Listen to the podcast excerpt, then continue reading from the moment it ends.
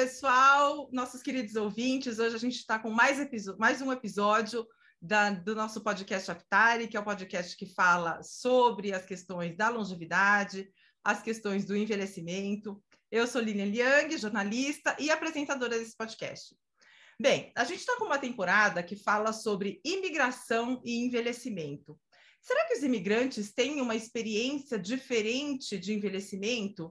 É, por estarem fora do seu país de origem. Então, a gente vai ouvir é, a experiência hoje de duas pessoas que são imigrantes e que estão aqui no Brasil já há bastante tempo, e uma especialista que trabalha ou trabalhava com comunidades de imigrantes aqui no Brasil. Então, eu vou começar apresentando as nossas convidadas e eu vou pedir para elas fazerem um breve resumo de quem elas são, há quanto tempo elas chegaram aqui no Brasil, é, um pouquinho da família, se tem filhos, se são casados, e aí a gente vai conhecendo um pouco mais das nossas entrevistadas. Eu vou começar com a dona Fanny Chu. Dona Fanny, a senhora quer contar um pouquinho da senhora? Sim, obrigada, Lilian, uh, pelo convite, né? Uh, eu venho com 24 anos para o Brasil, já estou 46 anos uh, morando no Brasil, né? E tenho três filhas casadas e tenho três netos, uh, dois, uh, não, três netos, duas netas. É difícil contar, vou, vou, acho que eu vou ter mais para contar. uh, já me aposentei, na verdade, com 65 anos, mas foi voltar uma, um convite, né? Hoje eu sou voluntária da comunidade chinesa, taiwanesa, também eu trabalho como assessora da deputada Tamares Moura Guo. Aí estou trabalhando e estou fazendo atividade de voluntária. Excelente, muito obrigada, dona Fanny. É, a nossa próxima convidada é a senhora Yolanda Poblete. O nome dela é bem comprido, mas eu coloquei só o último sobrenome. É, a dona Yolanda veio do Chile, né, dona Yolanda? Conta um pouquinho da senhora para gente. É, oi, boa tarde, tá? boa noite, bom dia. É, é, realmente eu vim do, do Chile é, há 43 para 44 anos, com marido e dois filhos, né? Quando cheguei aqui no Brasil, bom, não tinha o que fazer, né? Não, não, sabia português, né? Mas aí eu comecei a estudar, eu fiz enfermagem, tá? E trabalhei praticamente 35 anos e sou aposentada, né? E depois da aposentadoria eu comecei a, a me, me, digamos, participar com ONG de, onde tinha imigrantes, né? Onde tinha imigração, sobretudo latina, né?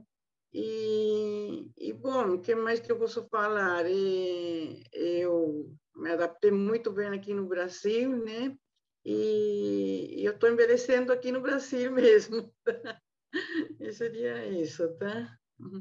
E a nossa terceira convidada é a Beth Hong. A Beth é médica nutróloga e atuou por quase uma década com uma comunidade de coreanos idosos. Beth, bem-vinda. É, você poderia contar um pouquinho para a gente sobre a sua história e também sobre o seu trabalho na ONG? Olá, Lilian. Obrigada pelo convite. É um prazer muito grande poder estar com personagens tão ilustres assim, para a gente poder fazer um podcast bem bacana sobre imigração e envelhecimento, né? Bem, é, a minha história começa com... Um, imigrei há muitos anos, né? Mas é, o meu trabalho de mestrado em gerontologia é justamente sobre imigração e envelhecimento. É um perfil de idosos coreanos no Brasil. Então, tem tudo a ver com a temática, né? A temática do envelhecimento e imigração é bastante, é, é, é, bastante interessante, porque não há, inclusive para os dados do meu trabalho, foi bastante difícil, porque não havia muitos né, trabalhos pertinentes nesta área. Tá? Então, foi bem complicado, mas eu acho que é uma temática que vai ser super atual agora, né? Porque, é, afinal de contas, K-pop, a Coreia também está muito em evidência, e a globalização levou a gente a tudo isso. Né? E eu atuei durante muitos anos, durante sete anos, na ONG chamada OHD, para a comunidade coreana. Então, nós uh, fazíamos assistência a esses idosos porque quando se envelhece num país onde a gente não tem muita facilidade com a língua, então esse é um fator impeditivo maior que nós temos. É, isso é muito importante, nós nos reunirmos, com certeza, cada um em suas comunidades. Às vezes as pessoas pensam que é uma coisa diferente, que é muito é, é, é assim fechada, mas não é. É uma coisa que a gente vai discutir hoje sobre essa temática. Muito obrigada pelo convite. Então, vocês verem que a gente tem um programa aí muito interessante pela frente. Então, é, eu vou lançar a primeira pergunta para a dona Fanny. Dona Fanny, a senhora veio para cá com 24 anos, né? E foi difícil construir a vida aqui? Eu pergunto isso porque a gente constrói a nossa vida é, e de repente se vê envelhecendo. Quando eu conversei com a senhora anteriormente, a senhora falou, mas como é que eu vou falar de envelhecimento? Porque eu não me sinto velha, né? A senhora tem 70 anos, mas a senhora falou, eu não me sinto velha. Então, assim, como é que foi a construção dessa vida aqui no Brasil como imigrante? Porque a senhora teve que aprender a língua, a senhora teve que aprender a viver num país é, que é completamente diferente de Taiwan, né? E como é que é agora esse processo de envelhecer aqui nesse país? É, como você falou, né? Imigrante não é fácil. A gente chega aqui sem falar língua. A gente tem que começar a trabalhar o tipo de trabalho que a gente não tinha uh, condições de usar a própria língua. Aí eu estudei, eu me formei como química, mas eu não consigo iniciar esse trabalho no mercado. Né? A gente começou fazer próprio negócio, né?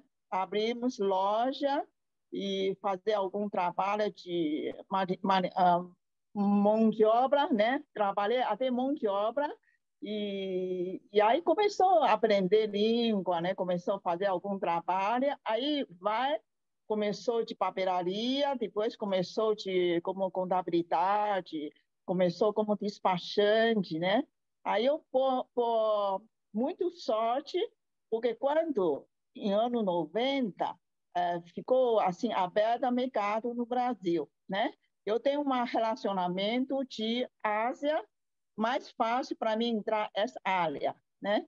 Também gosto muito de matemática, por isso ficou mais fácil para mim entrar na área de despachante foi construindo, uh, criança também no início, criança fica em casa sem falar português, né?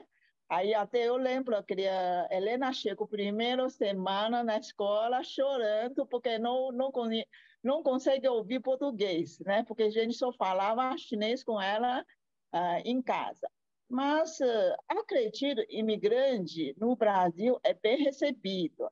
Eu acho uma, um país muito é, muito amoroso, né? recebe gente, aceita a gente no Brasil.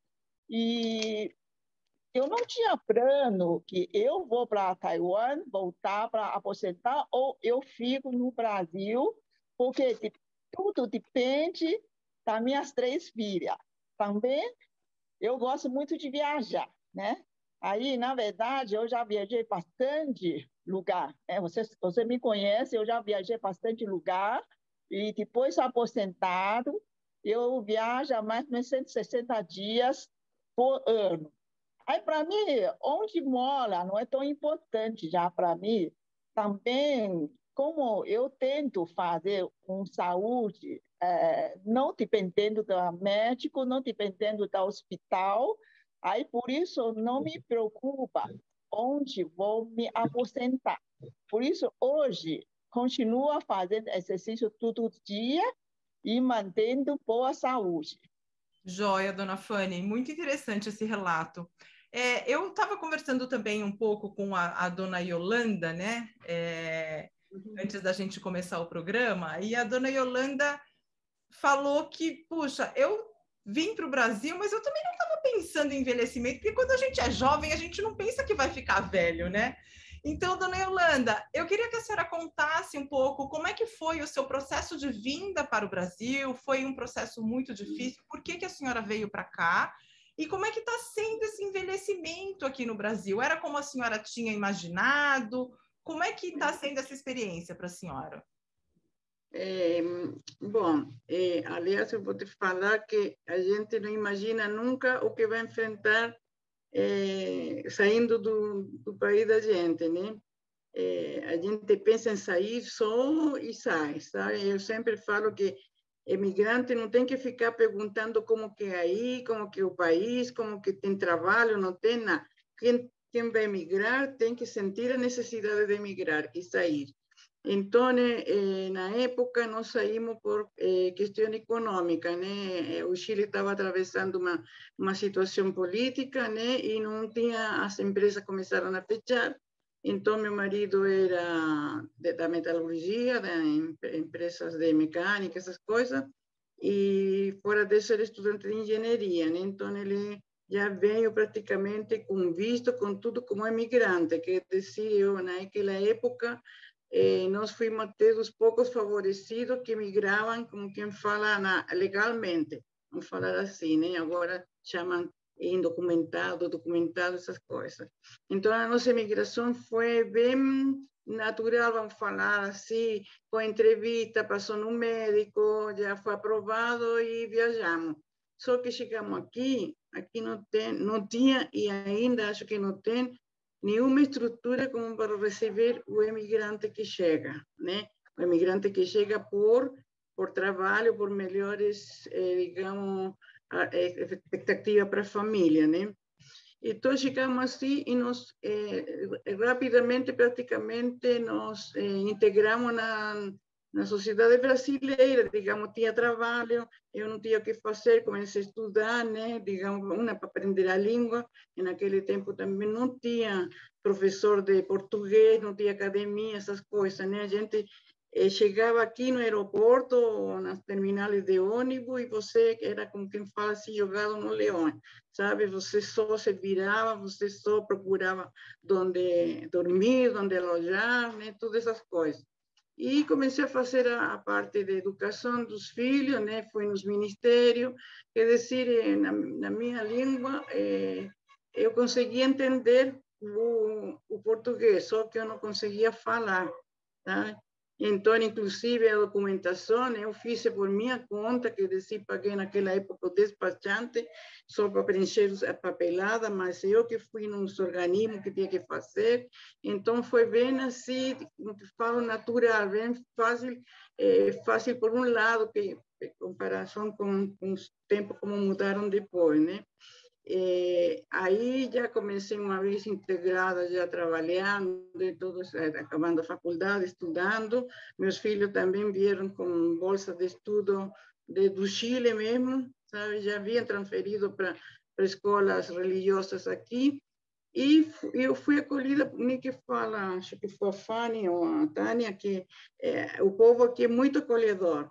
Então, eh, essa acolhida, a gente teve bons vizinhos, sabe? Bons colegas de trabalho, bom que eh, eh, falava, não, gringa não se fala assim, se fala assim, sabe? Aquela coisa, né? Então, a gente foi se introduzindo, não falo, na sociedade brasileira facilmente, pelo menos eu tive esse privilégio, eu tive essa essa graça de Deus, de quem foi que se colocou, colocou a gente nesse lugar, sabe? Porque naquele tempo se partia para qualquer país.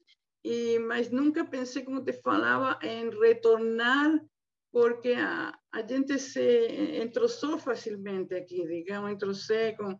Eh, eu, eu, inclusive, quase cinco anos, só convivi com brasileiro, alternava com brasileiro, até começar a procurar as minhas raízes, né? É, é, como falo assim, eu fui através dos anos, eu fui entrando na, na idade madura, né?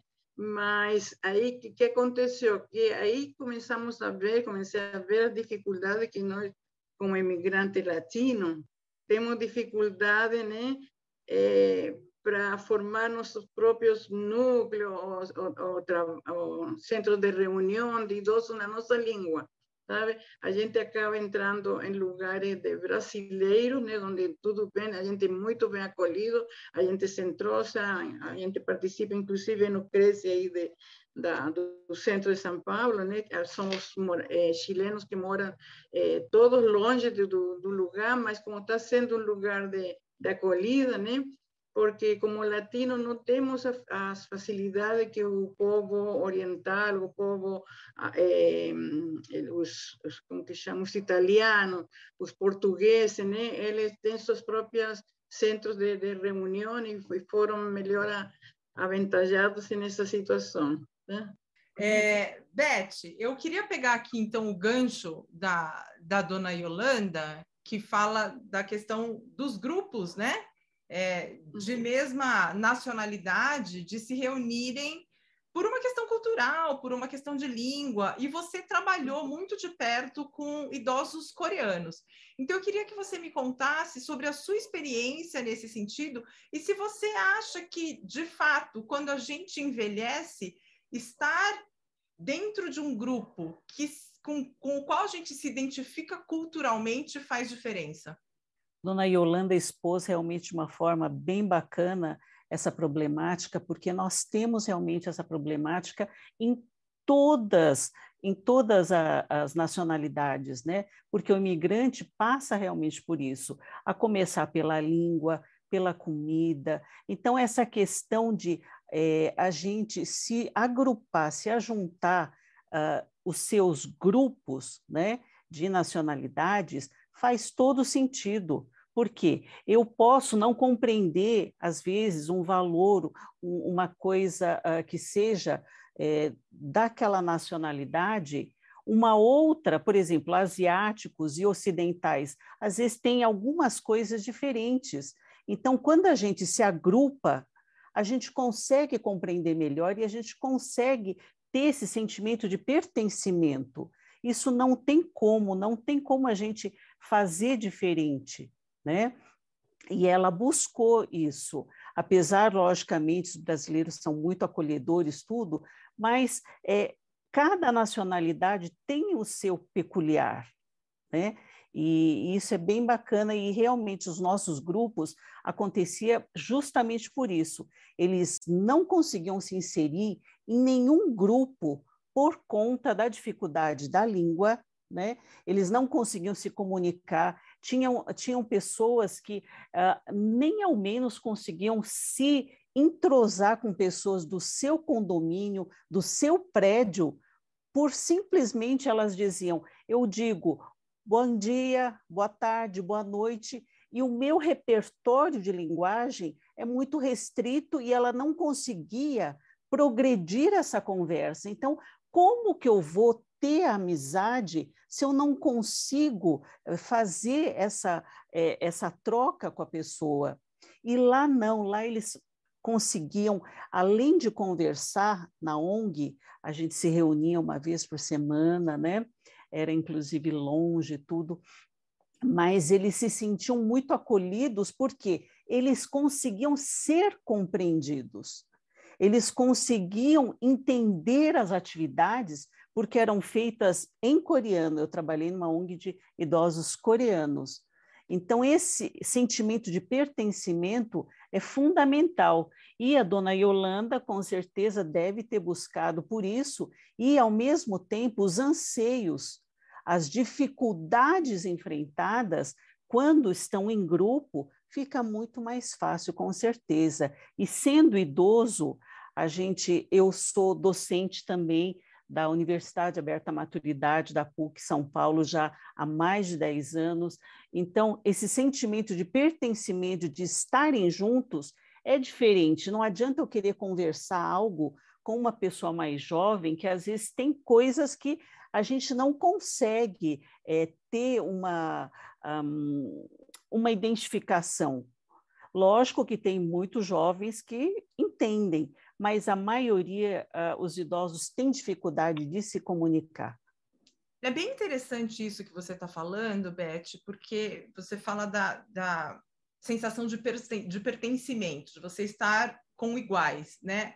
Mas, por exemplo, no caso da dona Fanny, a dona Fanny tem um bom domínio da língua, né? A senhora fala muito bem o português, mas ainda assim a senhora é, está muito envolvida com a questão da comunidade. A senhora participa de muitos grupos chineses.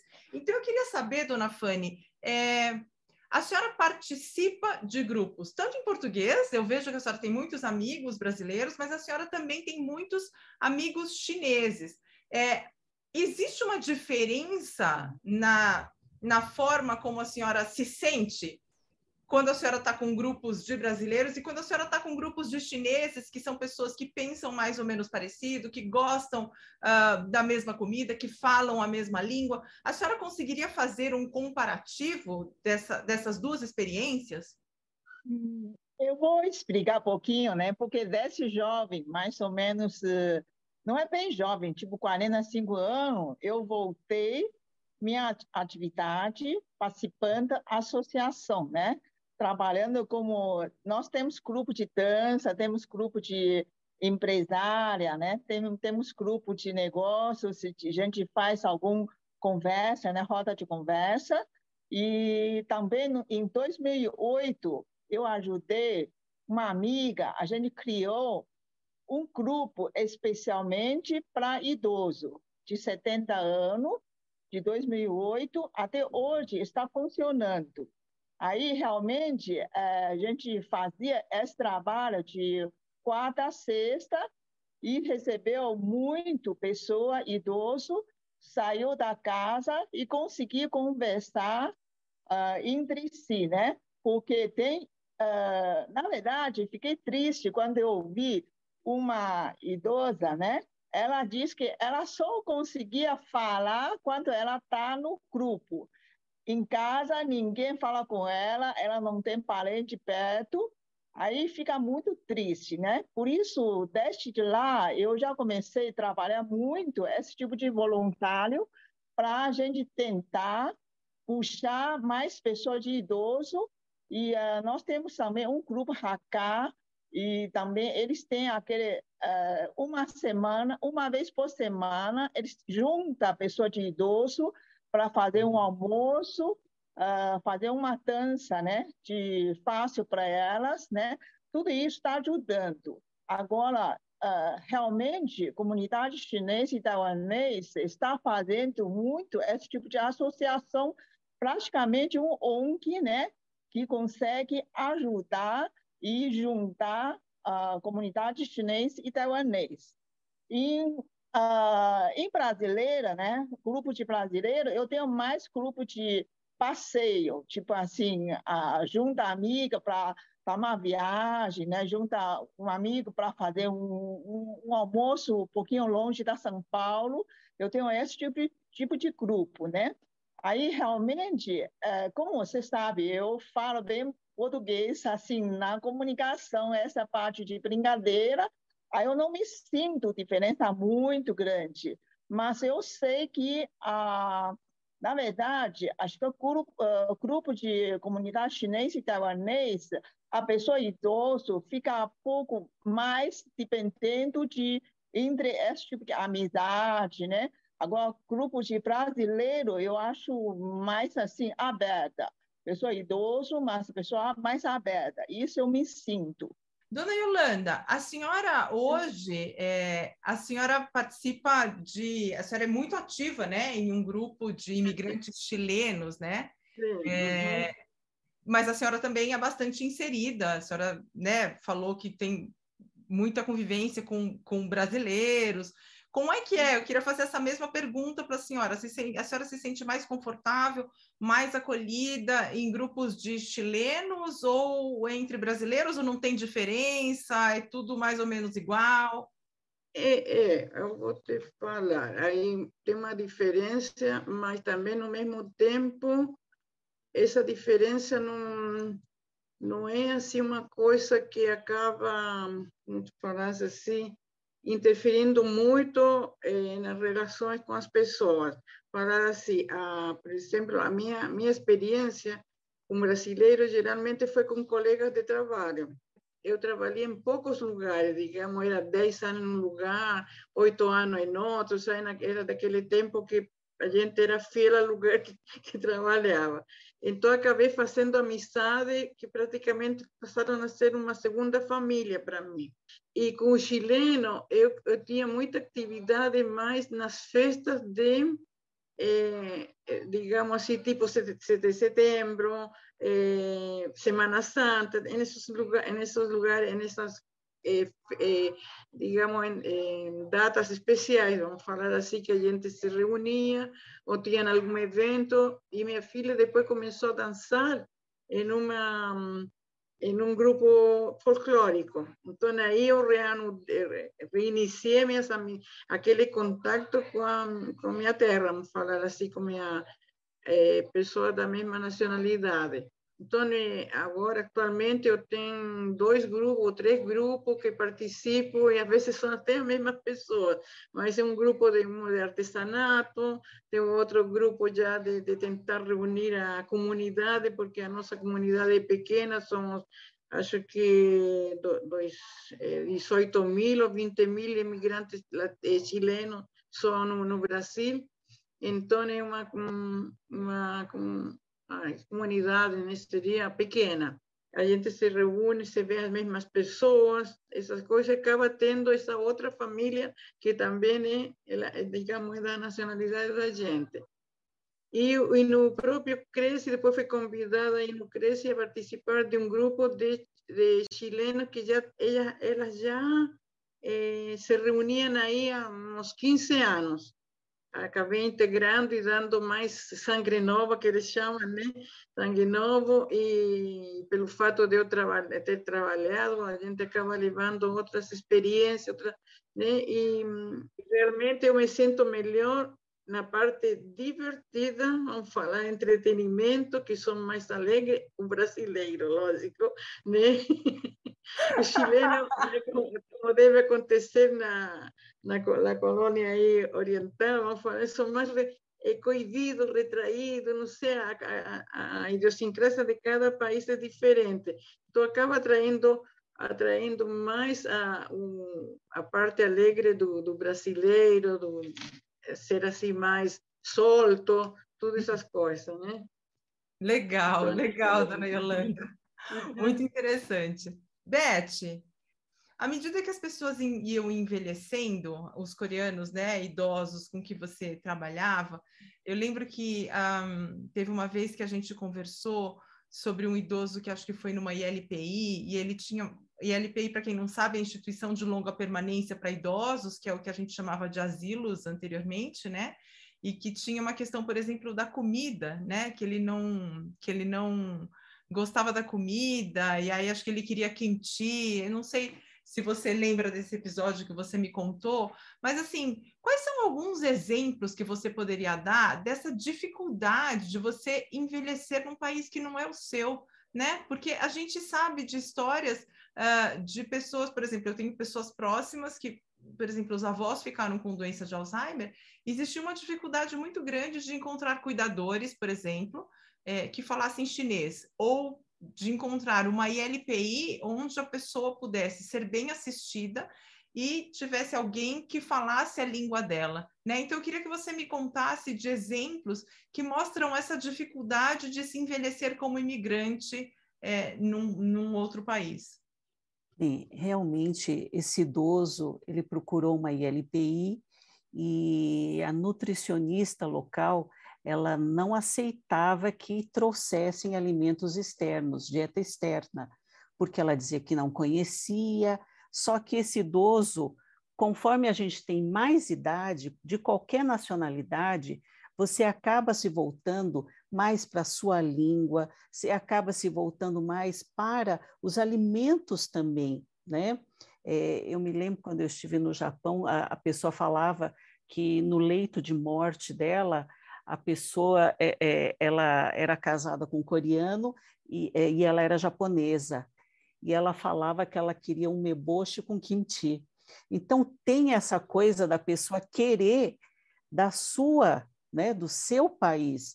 E infelizmente não teve um desfecho muito favorável esse idoso, né? Porque não deixaram que essa comida, falaram que levava até lacrado, levavam diariamente e não aceitaram. Então, esse tipo de coisa fica muito complicado para a pessoa imigrante, mas tem LPI, por exemplo, de japoneses que eles fizeram apenas, por exemplo, é, é, o gohan, né, que é o arroz oriental, com misoshiro. Então, só essa questão do arroz, né? Eu enfrento isso nos hospitais, inclusive. Quando eu tenho paciente oriental, o paciente não quer comer no hospital oriental. Ele não consegue comer comida, né, que é só brasileira, porque a questão do arroz, a questão do idoso, muito idoso que come só comida oriental, é, é, complicado. Então, eu sempre coloco em evolução dieta étnica, eu não consigo mais é, para tentar ver se ele come, porque eles desnutrem com uma facilidade muito grande, né? Então, uh, essa é uma das questões. Agora, o mais importante, é, a dona Yolanda e a dona Fanny citaram, que é a questão da língua realmente. A língua é impeditivo para várias vários relacionamentos, elas não conseguem, inclusive, ao médico. Tinha uma senhora que queria pagar estudantes mais novos, dizendo: Olha, eu te dou dinheiro para você me levar ao médico, por quê? Não adianta ela ir ao médico se ela não tem quem vá junto. E muitas vezes os filhos estão trabalhando, né? Ou pode ir até com a cuidadora, ou com a acompanhante, ou com a pessoa que presta serviço em seu domicílio, mas é, como é que ela vai transmitir isso para a senhora? Logicamente, dá até para ir, né? Ir ao local e aí depois transmitir para os filhos. Mas a minha mãe, por exemplo, era mais esperta. Ela ia sozinha ao médico, com o celular na mão, ela falava, discava, falava, peraí, discava e falava, fala com meu filho. Pronto, ela resolvia. Só que tem que ter essa coragem de querer fazer as coisas. Se, não, se a pessoa ficar, eu não consigo, eu não sei, fica mais complicado, né? Então, a maior barreira realmente sempre foi a língua. E Dona Fanny, Dona Yolanda, elas são assim exemplos de é, envelhecimento com sucesso absoluto, porque elas foram atrás, elas fizeram a base, que foi estudar a língua sem estudar a língua, realmente não consegue. E para oriental é mais difícil ainda, porque é, a nossa língua, os nossos caracteres, né, são totalmente diferentes. Então, é, é muito complicado. E a comida, a gente fala que frescura comida, mas é muito importante questão de comida. Pense você chegar no Brasil, eu me lembro quando eu cheguei ao Brasil, me deram azeitona, feijoada, era muito discrepante o sabor. Só que hoje a gente não vive sem, né? Como houveram casos de pessoas, né? Estudo dados de levantamento da minha pesquisa, onde o tofu era devolvido. Uh, uh, eles iam comprar tofu, só que as pessoas não conheciam e davam queijo branco. Aí eles devolviam que falavam: Isso aqui está estragado, né? Então, são as coisas que nós imigrantes enfrentamos, mas por quê? Porque não nos ensinaram. Na Coreia, quando eu fiz estágio para conhecer os programas de envelhecimento, lá existem centros né, é, sociais, é, principalmente para mulheres que vêm imigrantes de outros países para a Coreia, onde elas ensinam, ele, elas aprendem primeiramente a língua e os costumes. Por quê? Costumes, principalmente para oriental, e questão de ascendência, né, de respeito ao mais velho, à sogra, ao sogro, isso é muito importante. Então, é, às vezes as pessoas acham uma coisa exagerada, mas é a cultura de cada povo, então que deve ser respeitado. A dona Yolanda queria fazer um comentário. aproveitando de que ela falou sobre o pessoal que entra nos hospitais, essas coisas assim, eu, pela minha experiência, eu percebi uma coisa, que quando o idoso começa, a pessoa começa a ficar idosa, predomina o idioma é, nativo, né? É, eu tive a oportunidade, inclusive, uma vez, tratar uma pessoa, ou me chamaram para ver se conseguia entender, que era israelita, era judia, né? E ninguém conseguia entender ela, mas o filho falava, mas ela fala, ela fala português, ela fala português. Mas acontece que a, a pessoa está 80, 90 anos, o que vem na cabeça ou são as raízes, né? Então, eu comecei a fazer entender com ela, eu não sabia, não sabia inglês, né? Mas eu falava, ela falava líquido, né? Conseguia me falar assim, com sinais que queria beber. Aí eu falava água, não, água, oferecia para ela, não. Aí eu não sei de onde que veio para mim orange, falei laranja, orange.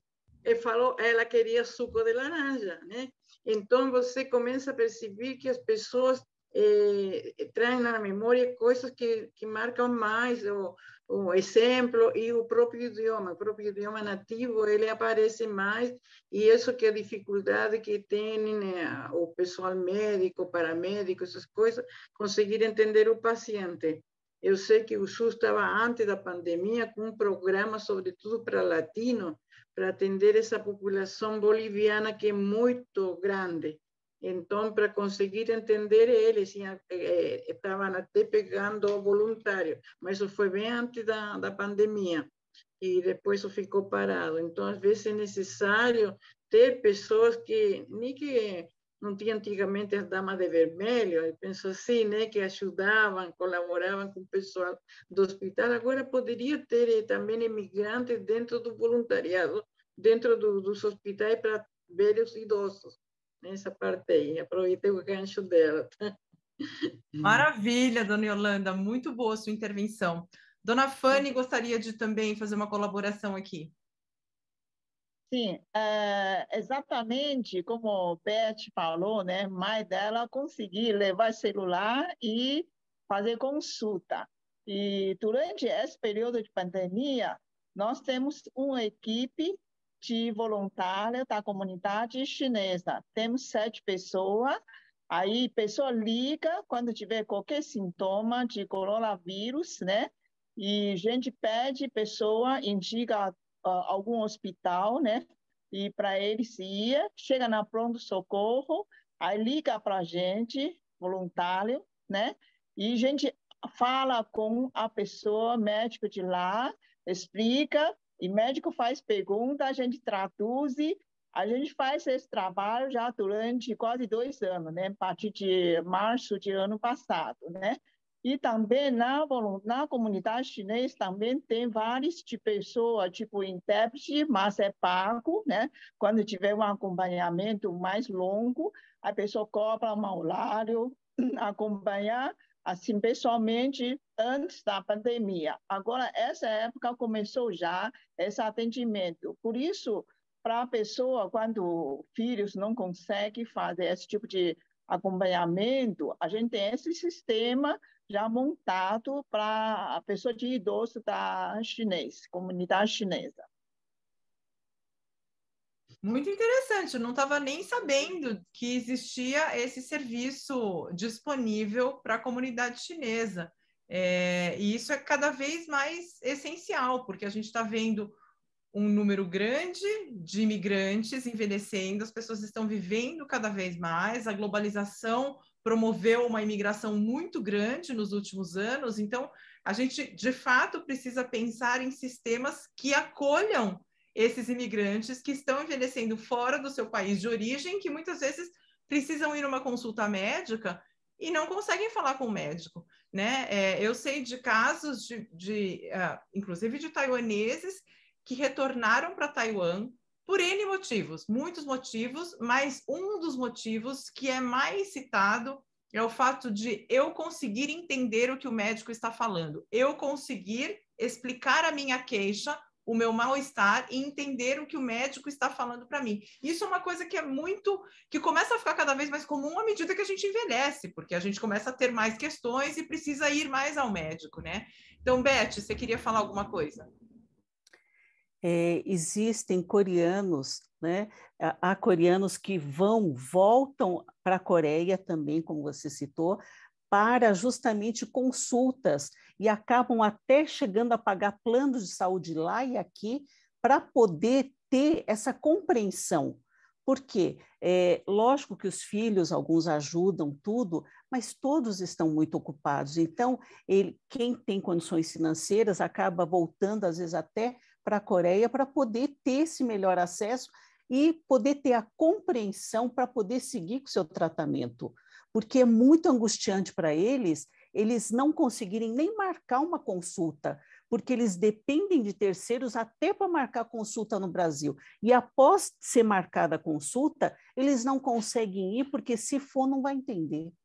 Com certeza, com certeza. Essa é uma queixa que eu tenho ouvido muito de idosos, como eu sou filha de taiwaneses, né? Então eu estou um pouco inserida nesse, nesse universo e eu escuto muito essa queixa mesmo, de não conseguir entender o que o médico está dizendo. E aí, quando você não consegue entender o que o médico diz, muitas vezes você tem um pouco de medo de aderir ao tratamento, né? Porque, é, não sei, não entendi direito o que ele falou, talvez não seja isso. Então, é, essa questão da comunicação realmente é muito, muito complicada. Dona Fanny? Sim, é, exatamente isso aconteceu, né? Muito perigoso quando a pessoa não consegue entender língua, porque eu já tenho ouvido uma experiência muito mal. A pessoa fez o exame para tirar o líquido de coluna, né?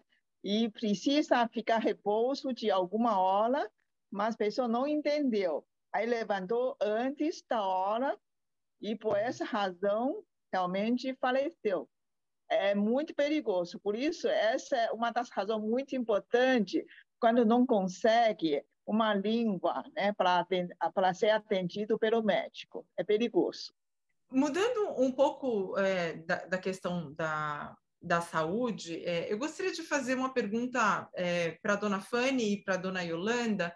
É, quando vocês comparam o envelhecimento que vocês têm aqui com os amigos de vocês que estão envelhecendo em Taiwan, ou no caso da dona Yolanda, que estão envelhecendo no Chile, é, vocês acham que estão envelhecendo melhor, estão envelhecendo pior? É, dá para estabelecer um comparativo nesse sentido ou não? É, dá para fazer um comparativo, mas difícil dizer é melhor ou pior, pelo cada um, porque como a grupo de taiwanês agora está montando também um grupo para idoso, né? Aí quer dizer, muita pessoa aceita aposentar no Brasil, né? Aí você consegue fazer um grupo, né? Para ter mais amigos, já é muito tempo de amizade, né? Pessoa preferia ficar no Brasil, principalmente se filhos, todo mundo fica no Brasil. Mas para quem, uh, vamos dizer, uh, Taiwan tem uma condição de aposentadoria mais barato, né? Aí tem um, uma casa ou uma uma casa de uh, a pessoa consegue pagar mais barato para ter um atendimento melhor. Esse é um comparativo realmente pessoa está fazendo.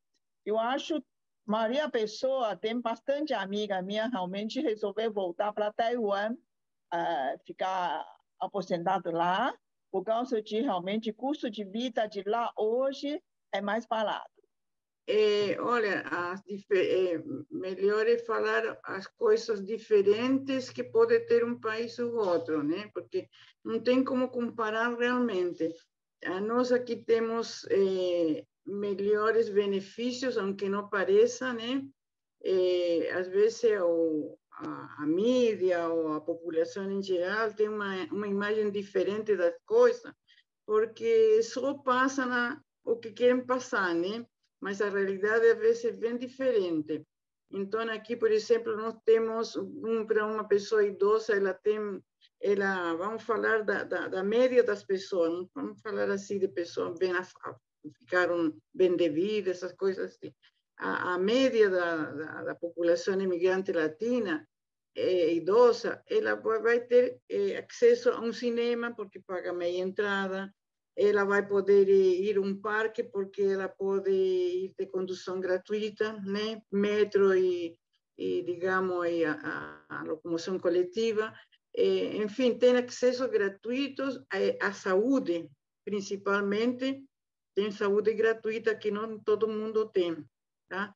Inclusive, eh, eu, eu, depois que me aposentei, eu não tinha condições mesmo de, mesmo tendo condições, vou falar assim, para mim é um, é um absurdo pagar mil e não sei quanto de, de convênio porque a pessoa é idosa, sabe? É, mesmo sendo uma pessoa sadia, né? vamos falar assim, um idoso sadio, é um absurdo, né? Então, eu me aderia ao SUS. Eu não tenho tido nenhum problema com o SUS, eu tenho meus controles, uma pessoa sã, né? Então, eu tenho meus controles normais. E eu vejo que as minhas amigas também, muitas das que têm, inclusive, têm uma saúde privada, né? Eh, tem tanto mais problema que o próprio SUS, que dizia a saúde aqui no Brasil não é 100%, né? Então, eh, mas não temos benefício, por exemplo, a saúde também é gratuita, eh, eh, medicamento que a pessoa pega de graça, enfim. No Chile, não tem isso. Lá, o idoso não tem fila preferencial, começando por aí, não tem acesso gratuito a, a coisa nenhuma, né? muito menos ônibus, porque já lá, lá são muito é, individualista, né? Não, o velho não tem que estar na rua, ele tem que ficar em casa, né? Falar assim. Então, ou, ou só para aquelas coisas uma vez por mês no médico, sei lá, né? E, e as atividades, digamos, de recreação, geralmente são os bairros. E nesse sentido, lá seria uma, melhor, vamos falar assim, porque eles, pelo fato de estar na mesma língua, eles têm atividades, já seja de música, corais, atividades artesanais para idosos, tudo isso tem um centro comunitário. Aqui, estou muito longe, os, a gente acaba se, digamos, integrando no centro comunitário, vamos falar assim, né, utilizando o mesmo nome, de, de, prefeitura, de, digamos, do, do, próprio Estado brasileiro, acaba se integrando, ah, participando de, de atividades para brasileiro, né? Então, eh, a gente tenta se enquadrar, encaixar no, no que a gente pode conseguir, eh, digamos, eh, eh, vamos falar, acompanhar, né? Por exemplo, não, não vamos entrar em uma aula de de forró, essas coisas assim, que a gente não vai, não vai ver nenhuma, sabe? Mas assim, pelo menos convivência, a gente até que participa, nós como comunidade chilena, às vezes vamos em grupo em alguma atividade, né? Uhum. Então, é como se fala, as coisas são as diferenças, mas não dá para comparar uma, uma sociedade com outra, porque eles, eh, os próprios governos são os que, digamos, acabam eh, manipulando essa parte da velhice, de tudo, em todo lado, né? Então, mas assim, eu acho que aqui nós ainda somos favorecidos, sabe? Uhum. Inclusive até a mentalidade de, do jovem aqui é ensinada também, mesmo que a, a, a Betty acho que falou dos, do coreano, do, do oriental, que o respeito pelos maiores, tudo, aqui também, apesar de tudo, você, a gente tem oportunidade de ver que cede no assento, no, no ônibus, no metrô, tem, tem coisa ainda que aqui está começando e começou muito mais logo que no Chile. No Chile, apesar de que ser um país que falam que ia para o primeiro mundo, tudo aquelas coisas, mas que é um país também é um país acolhedor, também mais em, em outro em outro estilo, sabe, como pelo mesmo clima, o chileno é mais retraído, mais hermético, um monte de coisa diferente.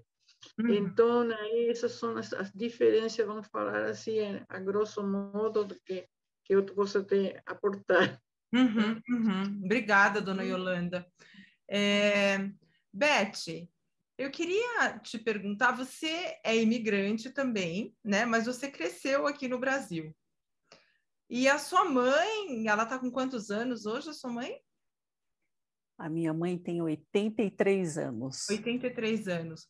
Uhum. Você faz um pouco essa ponte, né? É... A sua mãe é imigrante, você é imigrante, mas veio aqui mais cedo, cresceu aqui, tem um, uma, uma familiaridade maior né, com o, o que acontece no Brasil. Como é para você sendo imigrante, fazendo essa ponte entre os dois universos? Isso é o que a gente chama, são três classificações que nós temos de gerações, né? Seria a primeira geração que chegou no Brasil, existe uma geração chamada 1.5 e a segunda geração. Eu sou da geração 1.5 e às vezes eu brinco que eu sou 1.7. Eu sou mais para mais brasileira do que oriental, mas é, isso é, é, tem né, essas posições colocadas.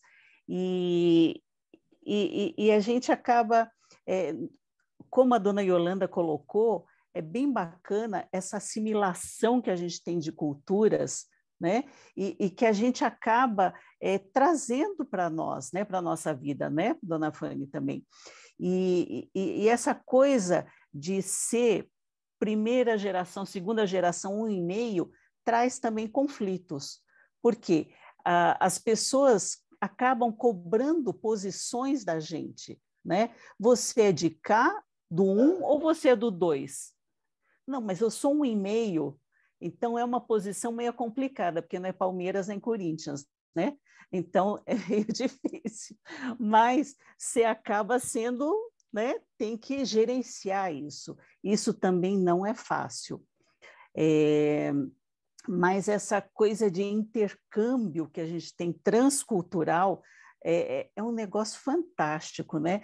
Tanto que esse, essa assimilação, esse intercâmbio transcultural, essa interseção, essa interface que a gente tem, levou também esses casamentos. Eu fui casada com um coreano, mas é, esses casamentos interraciais também, né? E isso também vai levar a diferenças nos nossos envelhecimentos daqui para frente, porque antigamente, quando nós chegamos no Brasil, nós imigrantes, a gente tem aquela coisa da memória congelada do imigrante, que a gente tem valores muito antigos, só daqueles lá de trás. Agora não, o mundo é muito mutável, essa globalização, então a gente tem que estar inserido nesse movimento. E a gente também falando melhor, o nosso, é, o nosso envelhecimento vai ser diferente Dona Fanny e Dona Yolanda são casos à parte, mas é, a maioria dos idosos enfrentam muitos problemas por questão da língua. E como citado, é, a gente, conforme vai envelhecendo mais, volta às nossas raízes. E mesmo sabendo falar o português, elas acabam, parece que, esquecendo, querendo deletar, porque elas usaram aquela língua para trabalhar, para agora dizendo, não, agora eu não preciso me esforçar para trabalhar. Então acaba voltando para trás. Para mim, que estou envelhecendo no Brasil, vai ser diferente, claro, porque eu falo a língua, eu sou 1.7, 1.5, 1.7, né? Então, é diferente o envelhecimento, né? E as políticas públicas no Brasil, lógico, tem bastante coisa que tem que ser feita, mas é, eu perguntei pontualmente para idosos, né? Como uh, se gostariam de voltar para a Coreia, porque lá tem programas muito bem desenhados, né? justamente porque precisavam ter programas para cuidar dos idosos, principalmente dos demenciados, para que os jovens pudessem trabalhar, né? E, e, lá tem, assim, estruturas de coparticipação, onde você paga 20% apenas dos valores, tem vários programas. E aí a resposta que eu ouvi foi uma só. O lugar onde eu quero envelhecer, elas me disseram, principalmente mulheres, é, é onde os meus filhos estão. Ou seja, se os meus filhos estão aqui no Brasil, eu quero envelhecer no Brasil. Não adianta também ter programas maravilhosos e você estar tá sozinha. Então, isso é importante realmente ela tem toda a razão, falou tudo, né? Porque quando falam assim de repente, mas você não vai voltar para seu país, né? É, realmente as pessoas que eu, que eu conheço que têm voltado e têm deixado filhos aqui, não passa dois anos que eles retornam, sabe? Não, não tem como, não tem como, porque na realidade a estrutura do, do humano, de, do conceito família, é pai, filhos e filhos, vamos falar assim. Acabaram, teus pais, é você que fica na frente. Então, você realmente vai estar onde estão os filhos, né? E como fala, assim o, o, tempo vai dando a razão que realmente, ou se o filho vai embora também, é, é, claro que com esse negócio que estão falando aí muito, a palavra globalização, né? É, tem um ir e venir de filho, de neto, vai para um lado, vai para o outro, mas a gente acaba seguindo também o, o ritmo deles e acabam retornando para aquele lugar onde eh, são mais felizes, vamos falar assim, né? Que não adianta ter eh, a parte econômica, quizá a gente foi diferente, foram outros tempos, a maioria de nós saímos por questão econômica dos países, né? Eh, inclusive todo esse esse éxodo que está dos, das populações saindo, eh, todos estão saindo é falta de trabalho e no fundo econômico, né? Então, eh, você vai procurando, procurando e vai, vai enraizar naquele lugar onde você vai ter pelo menos um teto e comida e vai ser feliz dentro do, dos limites que, que a, a, a, o lugar te, te dá, né? E aqui o Brasil é uma terra muito abençoada, o pessoal fala, né? Muito acolhedora de todas as populações, todas as nacionalidades, né? Então, e custa a gente resolver, decidir ir embora, voltar, sabe? Voltar para o país, né? No caso da Dona Fanny é um pouco mais difícil, né? Porque a Dona Fanny tem uma filha em cada país. Então, como é que faz, Dona Fanny? É, eu realmente comecei a estudar, né? Porque, na verdade, como você sabe, uma filha suíça, uma filha Estados Unidos, uma filha Minas Gerais aí ninguém está perto de mim. Mas uh, eu acredito não é muito difícil para mim, principalmente hoje com essa internet, né? A gente consegue falar a qualquer hora. Quando você está com saudade de neném, você liga para neném, deixa ela brincar um pouquinho na sua frente, né? Eu, eu acho que sou uma pessoa, talvez, é mais independência, né? não sou muito grudada com minhas filhas também. Até minha filha estava tá, em São Paulo. Eu só se vê uma vez por semana, porque cada uma faz seu trabalho, sua ocupação, né? Eu também tenho meu minha própria trabalho até hoje, tenho minha uh, correria, né? De passeio, de amigas, né? De voluntárias, né? Por isso eu acredito uh, todos os idosos têm que aprender como viver sozinha, né? Mesmo tem alguma parte de tem que depender de alguém ajuda, mas em cabeça tem que aprender a ser independência. Isso, acredito, ajuda bastante no envelhecimento. Principalmente também temos uh, grupo de estudo de Bíblia, né, uma vez por semana, a gente faz uma hora e meia de estudo entre as amigas, aí amigos, né, irmãos. A gente consegue aprender bastante e sobre essa parte como a gente conseguir uh, viver com Deus comigo, né? Eu acho que uma coisa que precisa ficar clara é a gente tem que diferenciar a independência do isolamento né? Então, assim, a gente tem que ser independente, a gente tem que saber viver sozinho, mas isso não quer dizer que a gente vive isolado, né? Eu acho que talvez a Beth pode falar um pouco mais disso, né? De você, claro, você conseguir fazer as suas coisas, você conseguir é, ter essa autonomia para decidir, mas você ter uma rede com quem contar. Eu acho que isso é muito importante, principalmente no caso dos imigrantes. Com certeza. É, existe a diferença de solidão e isolamento.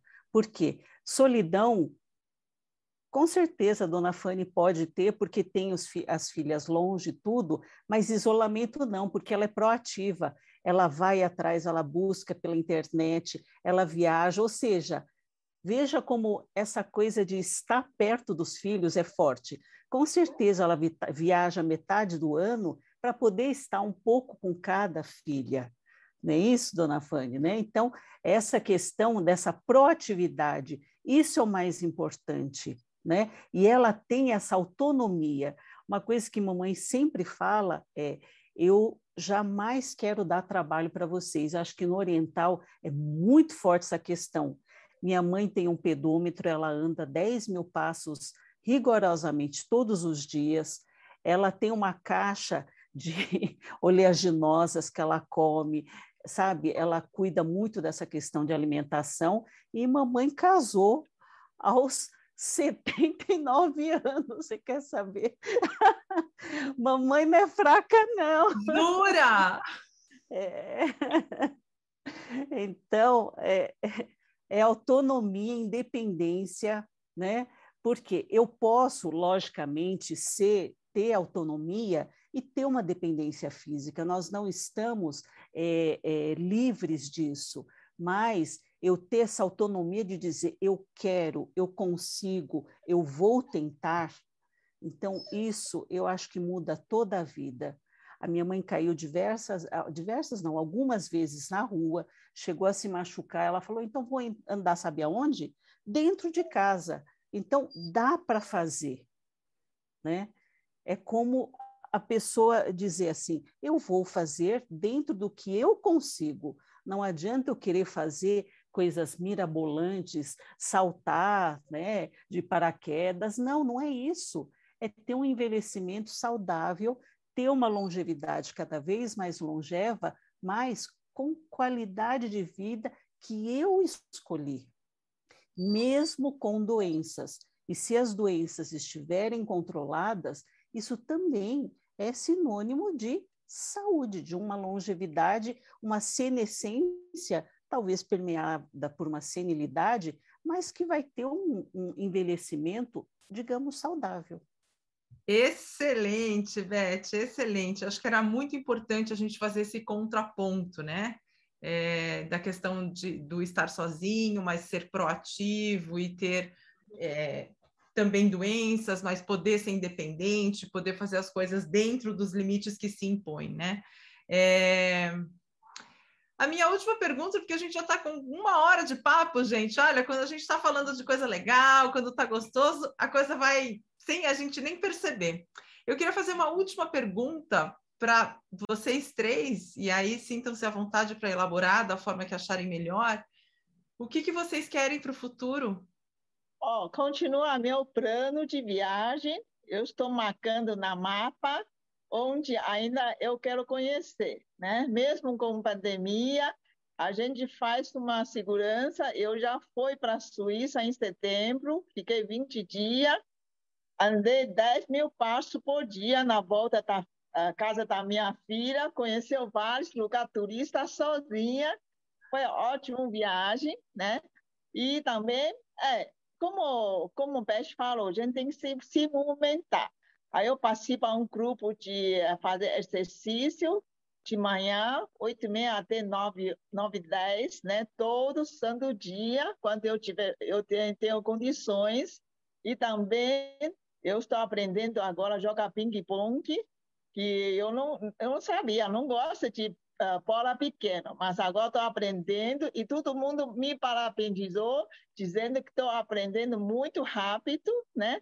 E é essa coisa, né? No sítio, eu tento andar de manhã, meio-dia, à tarde, três, quatro vezes por dia, para mim chegar a passo de seis, sete mil por dia e planta verdura orgânica, né? Futuramente, se eu me aposentei de verdade, acredito vou fazer um sítio, uh, vou aprender a fazer cerâmica para para chamar alguém interessa para trabalhar, uh, fazer montagem de arte no meu sítio e fazer pintura, né? Que eu ainda vou aprender, né? E eu estou com uma piano elétrico em casa e vou aprender também. Estou aprendendo sozinha por enquanto. Mas uh, logo, logo vou ter professor me ensinando como mexer aquele, uh, tudo esse instrumento, né? É muito interessante. Além disso, eu estou, é, como, como a gente tem um grupo de é, estudo de Bíblia, eu queria treinar mais pessoas, a gente consegue dividir esse grupo para dois, para quatro, para mais pessoas, queria conhecer e aprender a estudar Bíblia. Isso é meu plano. Gente, alguém me conta o que, que a dona Fanny toma no café da manhã para ter essa energia, né? Porque eu só de ouvir já tô assim, eu não consigo fazer metade, gente. Já tô avisando aqui. dona Yolanda. Então, é, bom, eu não tenho pensado o que, o que eu quero da vida, eu deixo a vida correr, como que fala, né? Deixa as coisas acontecerem. Mas é, a única coisa que eu quero é ter saúde suficiente para poder viajar até que não tanto, é, porque eu tenho é, irmãos em vários países também. Então, eu tenho no México, na Austrália, já fui, no Chile também. Eu só quero ter a capacidade de poder ir porque onde eu sou uma família, sabe? Onde eu realmente eh, me sinto bem, digamos, passeando, estando com pessoas conhecidas, né? Ou seja, a família ou amizade. Agora, para viajar assim pelo mundo, eu sou eh, assisto o programa aquele, o Brasil visto desde cima, ou a Europa visto desde cima, e eu já vejo tudo. Aí eu penso, para que, que eu vou ir naquele lugar? Eu não vou conseguir subir nisso daí, eu não vou conseguir. Então, eu deixo. Eu sou mais, como te falo, de, de, de pessoa, de falar com as pessoas, de estar com as pessoas, né? E coisas assim, poder curtir as minhas amizades aqui também, sabe? E ir envelhecendo junto com eles também, sabe? Não penso muito, não. Isso. Né? Então... Legal, gente. Pessoal, vocês estão vendo que aqui é podcast Vida Real, tem cachorrinho, o Ivando então, atrás, a gente tem barulho de avião, podcast Vida Real, pessoal. É, é. Beth, o que, que você quer para o futuro, Beth? Eu queria só fazer um comentário sobre a questão da espiritualidade, é, que nos meus estudos realmente eu vi que a diferença para quem tem é, essa a espiritualidade na sua vida, né? Não importa a sua religião, elas envelhecem de uma forma diferenciada, onde elas têm esse suporte. Então isso é uma questão muito importante e eu, eu acho que nós somos muito felizardas por sermos biculturais. Olha que chique que nós somos, né? Por sermos imigrantes, nós somos biculturais e vivemos assim numa harmonia muito grande, principalmente em São Paulo, que a gente vive entre a pizza e o sushi. E eu descobri que tem mais casa de comida japonesa do que de pizza agora. Olha a transição que é, né? Agora. Então isso é bem bacana realmente. Mas é, para o meu envelhecimento, como eu comecei, eu sempre brinco com os meus colegas que eu comecei muito tarde a minha vida de caloura, né? Então, eu pretendo continuar estudando, fazendo cada vez mais especializações para poder atuar na minha área. Eu acho que ainda vou atuar durante muito tempo. E como a dona Yolanda citou, o mais importante, acho que de tudo, que a gente vê tanta coisa no hospital, é a saúde saúde cognitiva, saúde é, física, saúde emocional e principalmente saúde social. Então, a gente não pode pensar só na saúde física, mas vejam como as atividades das duas é super interessante o movimento que elas têm na vida. Então, eu quero isso também para a minha vida. E se eu consigo falar a língua, se eu entendo, com certeza se eu não tiver o envelhecimento ativo, é porque eu não quis, é porque eu não, é, não fui proativa. Então, eu vou ter culpa se eu não tiver um envelhecimento ativo com proatividade, diferente dos imigrantes que tiveram essa dificuldade e tiveram que ser direcionados, né? Mas, com certeza, é, a questão do pertencimento não tem como, seja pela comida, seja pela cultura, seja pela roupa tradicional, tudo isso acaba sendo uma coisa que agrupa, aglutina a gente em grupos, né? Mas a gente é sortuda porque nós somos biculturais. É mesmo. É isso aí, gente, ó que, que eu vou acrescentar depois de uma fala dessas? Não tenho que acrescentar, né? Então, pessoal, é, a gente vai ficar por aqui. É, o papo está delicioso. Acho que a gente poderia fazer outras conversas como essa, porque é um tema que é bastante importante, que ganha cada vez mais relevância na sociedade contemporânea, né? Então, eu gostaria de agradecer a dona Fanny, a dona Yolanda e a Beth por terem participado desse programa. Foi muito, muito legal é, ter ouvido as colocações de vocês, as observações de vocês é, como imigrantes que estão envelhecendo aqui no Brasil, porque muitas vezes a gente lê, ouve, mas é muito diferente ter alguém que está passando por essa experiência, contar como é que está sendo. Então, eu queria agradecer muito vocês. E queria agradecer os nossos ouvintes que acompanharam esse papo. É, se vocês tiverem perguntas, se vocês tiverem é, comentários que vocês gostariam de fazer, coloquem lá, a gente vai divulgar nas redes sociais. É, sigam a gente lá no Instagram, Aptari360. A gente vai colocar é, esse episódio lá para vocês acompanharem também. É, mas é, fica aqui, meu, fica aqui meu agradecimento por vocês estarem acompanhando essa temporada de imigração é, e longevidade. E convido vocês a continuarem ouvindo, porque a gente vai ter outros episódios falando sobre esse tema, tá bom? Então é isso, gente. Até lá. Um beijo. Tchau, tchau.